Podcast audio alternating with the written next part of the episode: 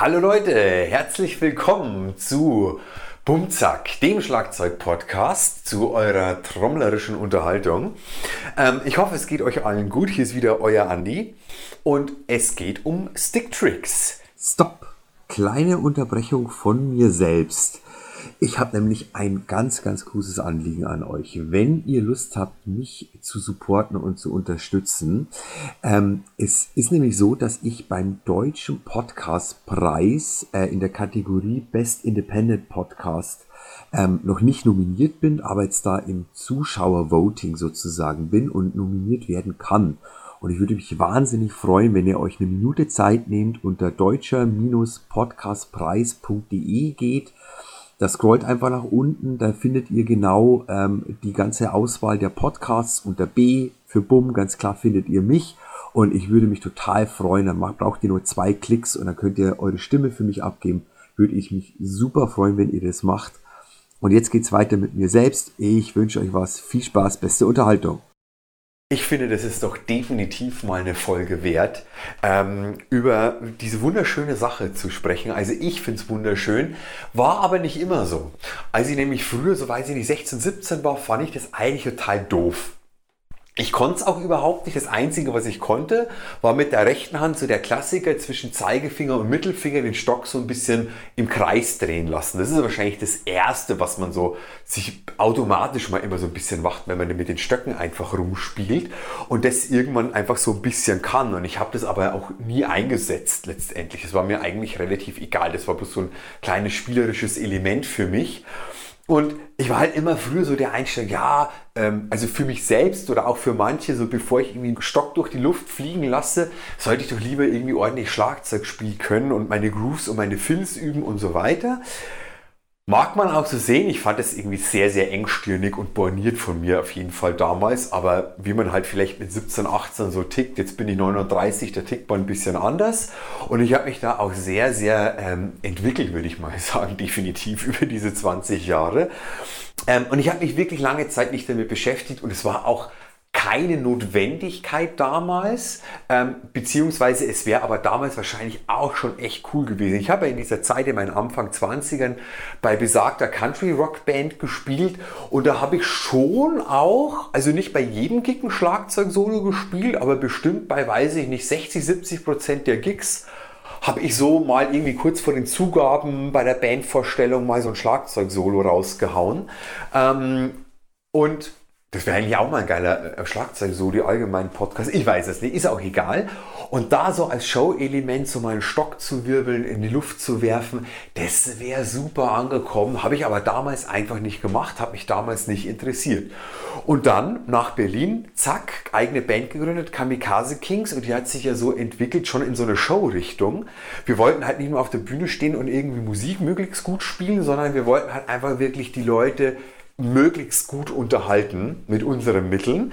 Und da habe ich mich halt doch mal nach zum Beispiel berühmten Beispielen Tommy Lee von Mötley Crew und einfach vor allem in den 80ern diese ganze Show, Hair, äh, Rockbands, sag ich mal, wie Poison und Whitesnake und so weiter, halt gemerkt, okay, also das kommt schon irgendwie einfach echt cool und vor allem, wenn die dann mal so halt dann doch, ähm, nachdem man halt selber wie viel 100 Gigs besucht hat, als Zuschauer auch, wenn die halt auffällt, okay, also der Drummer XY hat gerade echt wahnsinnig geniale Sachen gespielt, was aber wahrscheinlich nur mir auffällt und ein paar anderen Leuten im Publikum.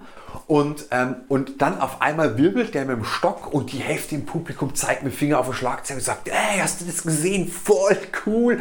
Und die Leute haben ein Grinsen im Gesicht und freuen sich. Ähm, und das ist halt, irgendwann fällt das halt auf, weil denkst du dir, warum machst du das nicht selber so?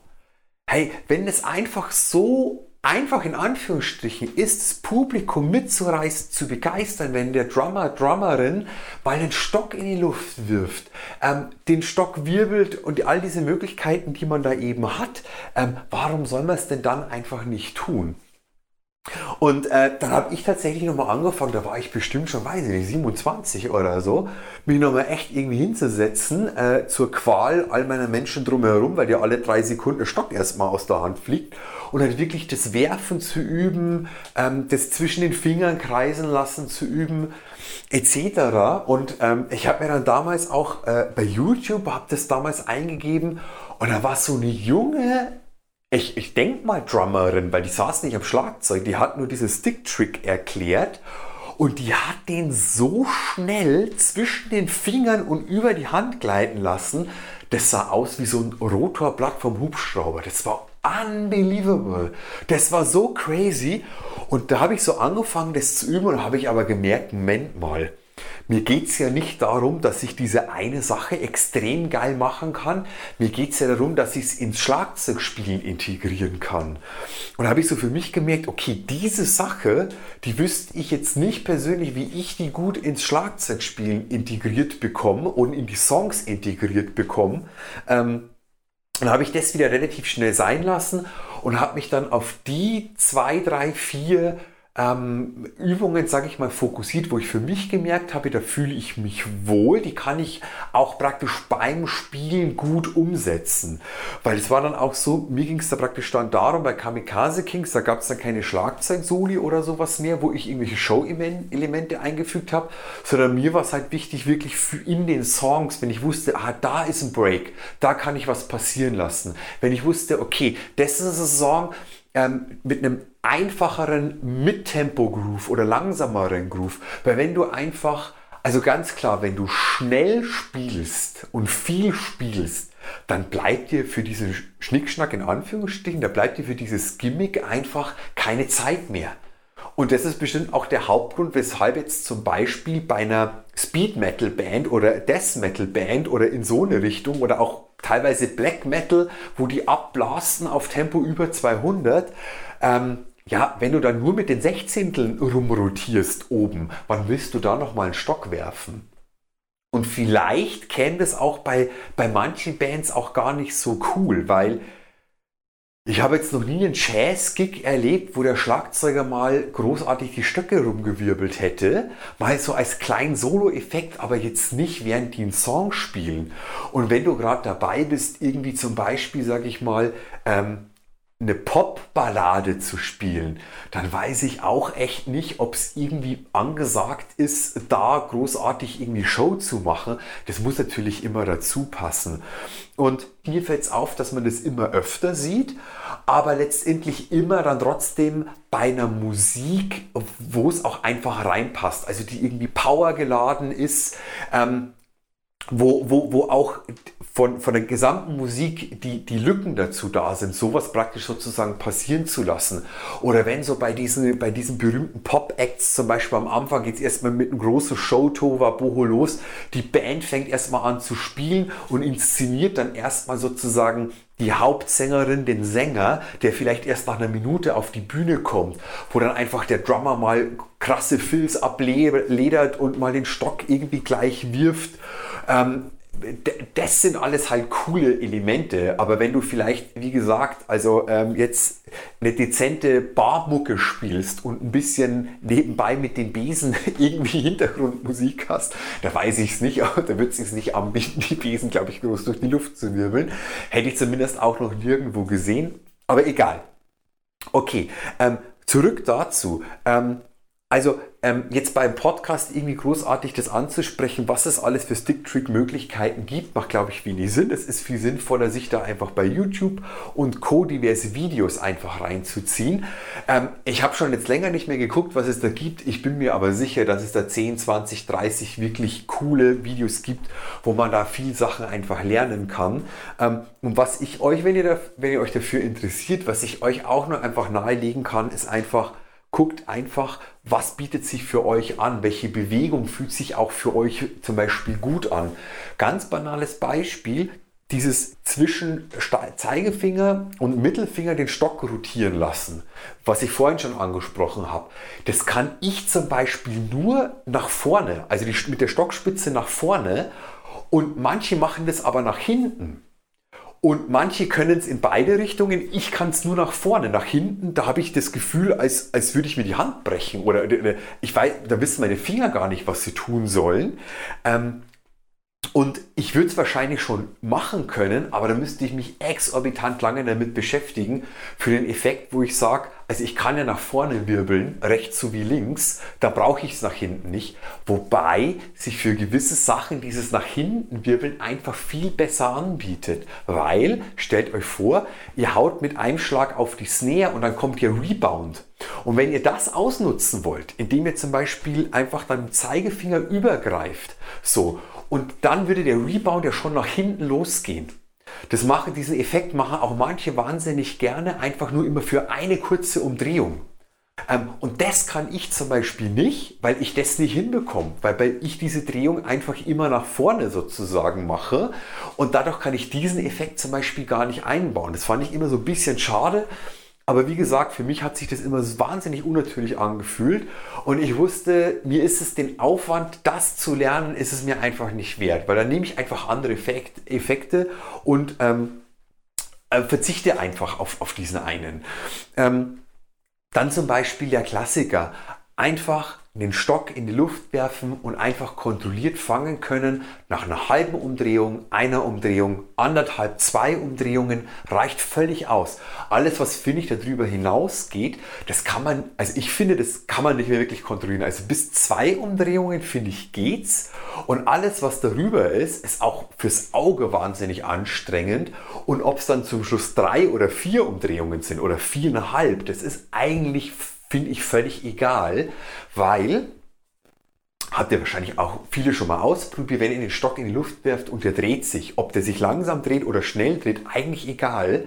Man entwickelt so natürliches Auffang Gefühl, so eine Auffangbewegung, wo das sehr häufig wirklich gut klappt und eigentlich total egal, ob sich der Stock nach vorne dreht, nach hinten dreht und ob er sich anderthalb Mal oder dreieinhalb Mal dreht oder bei manchen sogar zehnmal, wenn die das Ding irgendwie vier Meter in die Luft werfen und zwirbeln lassen und dann zack auffangen.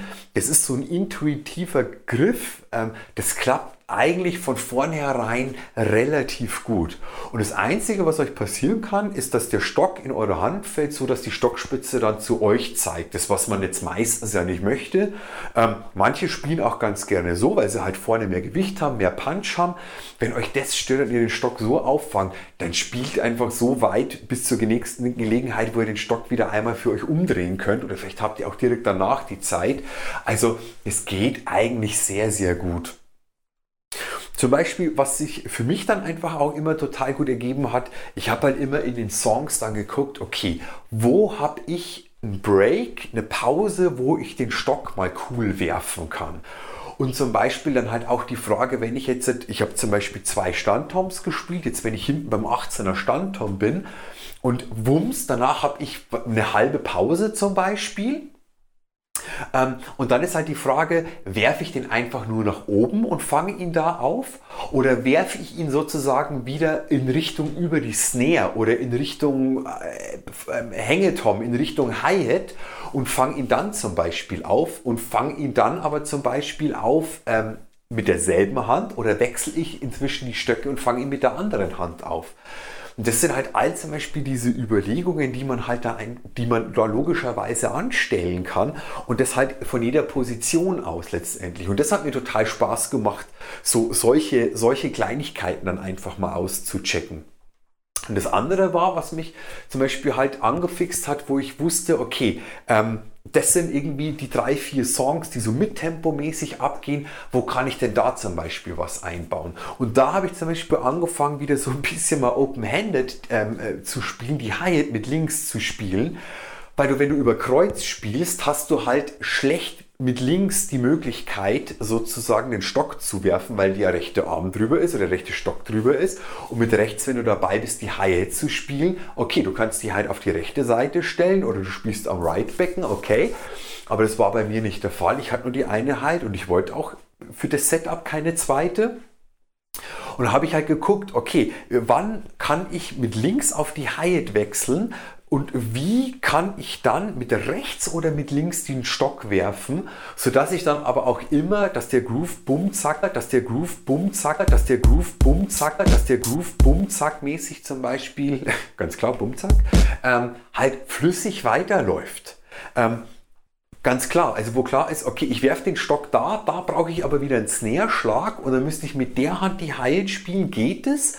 Ähm, und da kriegt man relativ schnell eigentlich ein paar ganz coole Moves raus. Ähm, und dann ist auch klar, okay, also je nachdem wie schnell das ist, wie viel Zeit hat man da, dann bietet sich meistens schon an, okay, wo man sagt, okay, ich mache da ich mache da nur eine Umdrehung zum Beispiel oder ich mache sogar mal nur einfach eine halbe und das muss auch immer gar nicht besonders hoch sein. Ich meine, ich fand es immer total schade, weil man halt ähm, im Proberaum von der Deckenhöhe begrenzt ist. Und wir hatten jetzt schon einen Proberaum, ähm, der äh, in so einer alten Platte, also die Decke war eigentlich relativ hoch, aber wir hatten die auch mit so, mit so ein paar Sachen abgehangen wegen der Akustik. Das heißt, ich konnte jetzt, wenn ich den Arm ausgesteckt habe, ich konnte gar nicht höher werfen als noch einen Meter oder so. Ähm, und auch bei, bei, bei vielen Bühnen, wenn man jetzt nicht gerade halt irgendwie mal das One, One in Wacken oder so spielt, wie es dann bei uns war, ähm, wo du dann halt nach oben einfach mal fünf Meter Platz hast, dann ist auch so bei, bei Bühnen, dann hast du da halt die nächste Lichttraverse irgendwie anderthalb Meter über dir. Aber das muss auch gar nicht, was ich schon erwähnt habe, alles sein, weil der Show-Effekt, der reicht auch völlig, wenn der Stock einfach nur einen halben Meter über in euren Kopf fliegt zum Beispiel. Und auch so, dass ihr den bequem so mit der, mit der Hand nach oben dann auch zum Beispiel wieder greifen könnt. Um den Leuten ein Show-Element zu bieten, um dass es für euch Spaß macht, ist es meiner Erfahrung nach völlig ausreichend. Wenn ihr den Platz habt, wo ihr sagt, hey, äh, ich habe einen Proberaum, da ist die Decke vier Meter hoch, so da kann ich auch mal zwei Meter werfen, da ist nichts im Weg und ihr könnt das üben und da ist auch in den Songs oder in den Breaks die Zeit dazu. Weil ich sage mal so, also wenn der Sänger oder die Sängerin gerade eine Ansage macht, dann kommt es vielleicht cool, wenn ihr so nebenbei den Stock ein bisschen drehen lasst oder so. Ähm, aber da glaube ich, kommt es jetzt nicht so super cool, wenn ihr dabei seid, dann dreimal den Stock in die Luft zu werfen, weil das lenkt dann wahrscheinlich eher von der Ansage ab und das ist so die Frage, okay, warum jetzt? Also ich finde es da schon, sage ich mal, wenn man ein bisschen in den dramaturgischen Bogen sozusagen auch denken möchte, das cool wirklich an, an, an Punkten ähm, anzuwenden, wo es auch Sinn macht. Ich habe zum Beispiel immer darauf geachtet, dass ich sehr häufig im Gitarrensolo das nicht mache oder ganz wenig mache, halt vielleicht mal, wenn, wenn ich mit rechts auf Right bin, wo man dann eh super Platz hat, mit links zwischen den Snare-Schlägen zum Beispiel mal den Stock immer mal in die Luft zu werfen, wo ich gesagt, wo ich dann, okay, ich mache mal ein, zwei Mal hintereinander mal so ein, so ein kurzes ähm, eine Umdrehung vielleicht mal, aber da soll der Fokus bei der Gitarre liegen. Da soll der Gitarrist an den Bühnenrand vorgehen und soll sich ein abnudeln und die Leute sollen es geil finden. Ähm, da, mu da muss der Fokus nicht bei mir liegen. Und es kommt ja auch gar nicht, ich wollte ja auch nie, dass also natürlich ergibt sich das, dass die Leute dann auch auf einen sozusagen mehr gucken. Ähm, Ganz klar, weil man halt so ein bisschen ähm, die Aufmerksamkeit äh, erregt von den Leuten, was ich auch auf der Bühne ganz geil fand, um ganz ehrlich zu sein. Aber ähm, äh, das muss auch wirklich nicht immer sein. Also dann auch wird es auch, glaube ich, relativ öde, wenn man, wenn man das für sich so raus hat, wenn man es wirklich die ganze Zeit macht. So. Und das andere ist auch, finde ich immer, das ist mir dann aufgefallen, wenn ich bei anderen Bands war, wo ich mir dachte, boah, hey, die Drummerin, der Drummer, das ist ja echt geil. Und aber zehn Songs später kommt derselbe Move immer wieder. Also so, es gibt einen Stick-Trick-Move und der wird dann in jedem Song zelebriert. Das ist dann halt echt ein bisschen öde. Gut, das sieht man auch Gott sei Dank nicht allzu häufig. Aber ähm, ihr wisst, glaube ich, was, was ich meine. Und ähm, ja, äh, mich würde auch wahnsinnig interessieren, wenn ihr Bock habt, wieder mal zu schreiben an E-Mail-Adresse ist wahrscheinlich schon bekannt mittlerweile boom-zack.gmx.de, wie da eure Erfahrungen sind oder wie da eure Einstellung ist oder ob da auch von euch jemand dabei ist, der da so, so drauf ist, wie ich es früher war und sagt, nee, auf keinen Fall, das ist eine total billige Effekthascherei und ich übe lieber meine Paradiddles und ich übe lieber auf Timing und auf Groove, was einfach total, total, total legitim ist letztendlich. Oder ob ihr sagt, nee, ich finde das schon auch einfach echt ziemlich cool. Und ich meine, Mike Dope zum Beispiel, das ist so, ähm, so ein Marching Drum Spieler, würde ich den nennen. Also ich weiß aber gar nicht, wie man den genau nennt. Und der ist aber, glaube ich, jetzt halt durch halt wirklich äh, Social Media ziemlich bekannt geworden. Er hat auch bei, ähm, bei so einer Show mitgemacht. Boah, ähm, ich weiß immer gar nicht, wie die heißen. Also äh, nicht Star Search oder was weiß ich. Ihr wisst schon, was ich meine. Ähm, und ähm, da hatte der so, so, so ich glaube, sieben Drums oder so aufgebaut und hat der auch so Moonwalk-mäßig was eingebaut. Und ich denke, boah, wie geil ist das denn? Und, die, und da gibt es Leute, die machen so geilen Shit.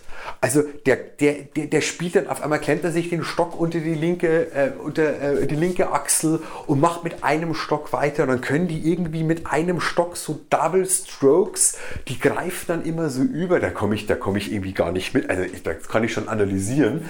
Aber wo ich denke, boah, ihr seid ja alle total krass. Und das ist aber halt ganz klar, das ist ein spezielles Show-Drumming-Element. Da geht es dann nicht mehr, also bei mir war immer der Anspruch, ich bin Drummer in einer Band und da möchte ich für die Show was machen und nicht, ähm, ich habe jetzt irgendwie als Solo-Drummer einen erfolgreichen YouTube-Channel, dann ist es was anderes.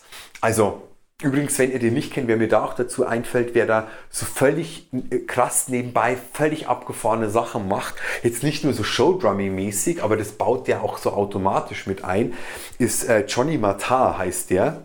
Ähm, äh, checkt den mal aus, ähm, vor allem bei Instagram. Da hat er Videos am Start, da haut euch die Schädeldecke durch. Der spielt Sachen, das ist unmenschlich. Das ist für mich technisch gesehen der krasseste Drummer. Vergesst Vinny Colaiuta, vergesst Marco Minnemann. Der Typ ist oberkrass. Der ist aber einfach halt total unbekannt. Wahrscheinlich, ich weiß nicht, in welchem Land der lebt. Ich habe das bis heute nicht rausbekommen. Meine Vermutung war mal Richtung Georgien so in die Richtung. Und ich glaube, wenn der einfach Ami wäre, dann wäre der super berühmt in der Musiker- und Drummer-Szene. Ähm, dadurch, dass der aber halt einfach, glaube ich, in einem Land lebt, ähm, ja, äh, weiß ich nicht, wo man halt nicht so, äh, wo das alles nicht so krass publik ist, kennt man ihn halt erst irgendwie durch, durch diese Instagram- und Social-Media-Welt. Und der macht so abgefahrene Sachen. Dann spielt er irgendwie wirklich abwechselnd Snare, Bass, Drum und in einem Affentempo und mit einem Stock und greift immer so drüber. Ihr müsst euch das angucken. Ihr müsst euch das angucken. Aber da höre ich jetzt mal auf, weil ihr müsst, ich kann es euch ja eh nicht besser beschreiben, als ich so jetzt auf die Reihe bekomme. Auf jeden Fall, ähm, wenn ihr Sticktricks übt, ähm, habt da ganz, ganz viel Spaß dabei. Guckt, wo ihr das irgendwie, wenn man es denn dann hoffentlich live wieder machen kann, wo man es vielleicht cool in die Band, in den Gig einfach mit einbauen kann. Ähm, mir hat es auf jeden Fall Hölle Spaß gemacht und ich hoffe auch, dass ich das doch in meinem Leben vielleicht das ein oder andere Mal die Gelegenheit dazu bekomme, das mal auf der Bühne irgendwie anzuwenden. Soweit erstmal wieder dazu, Leute. Ich hoffe, es geht euch allen gut. Ich wünsche euch nach wie vor beste Gesundheit auf jeden Fall und wir hören uns dann demnächst wieder. Euer Andi. Bis denn. Ciao.